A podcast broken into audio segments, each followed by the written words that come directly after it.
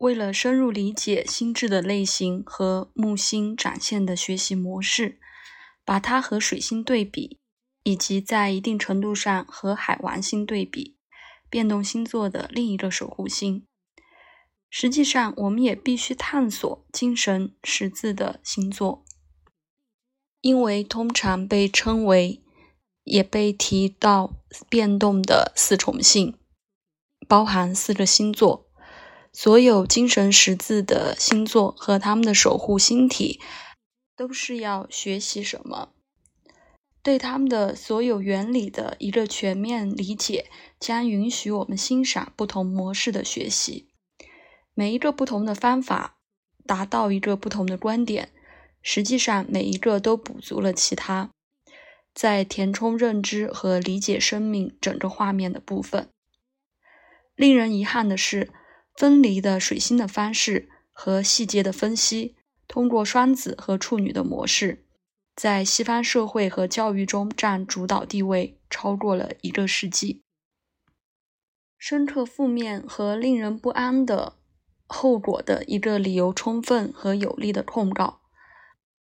数据分析性思维主导的西方教育体系，在《扼杀精神：美国高等教育》一书中能找到。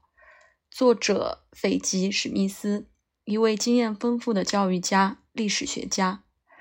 他指出，通过声明那么多的宗教、哲学和非政治正确的学科禁止我们在学校学习，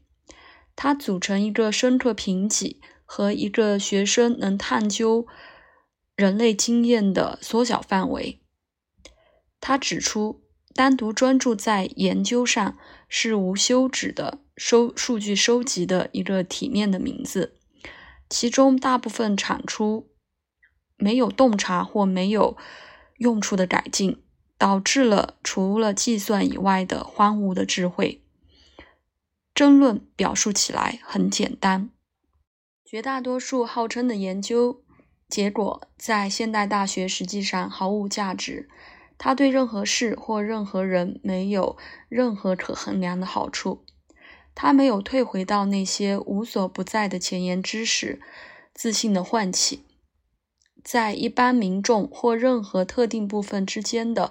更大的健康或快乐中，它不是主要的结果。它是一个巨大的消磨时间的工作，几乎是难以理解的规模。它是令人沮丧的，它抑制了整个学术的进取心。